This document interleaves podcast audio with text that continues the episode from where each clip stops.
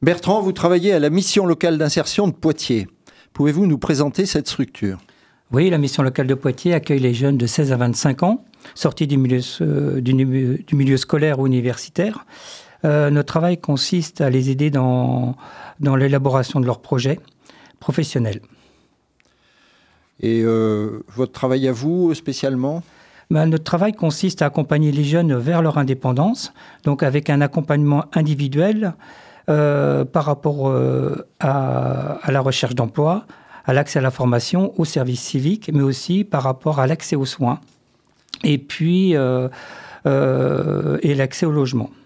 On a des équipes dédiées liées au logement et puis liées au logement, l'emploi et à la formation, ainsi qu'une équipe qui s'occupe du CEJ, que le contrat engagement jeune, qui, est un contrat en fait où il y a un revenu minimum pendant 6 ou 12 mois où les jeunes sont accompagnés dans leur projet. Parmi les jeunes que vous accompagnez, quelle est la proportion d'étrangers? Est-ce qu'ils ont des problèmes spécifiques? Oui, alors sur, euh, en 2022, on a accueilli 3815 jeunes.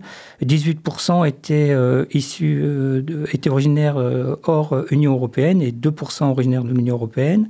Les problèmes sont évidemment de l'ordre des situations administratives, mais aussi au niveau de, euh, l'accès aux au cours de français qui détermine la suite de parcours, et pour certains, malheureusement, des problèmes de logement euh, quand il y a une absence de, une absence de ressources.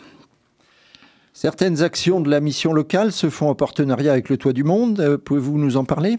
Oui, alors il y a notamment en ce moment donc une action menée par le Toit du Monde sur l'apprentissage de la langue française et l'emploi, où ma collègue Florence, Floriane Charrier intervient sur l'insertion professionnelle. Sinon, on sollicite beaucoup le toit du monde sur le service d'accès au droit, évidemment, sur toutes les relations avec la préfecture.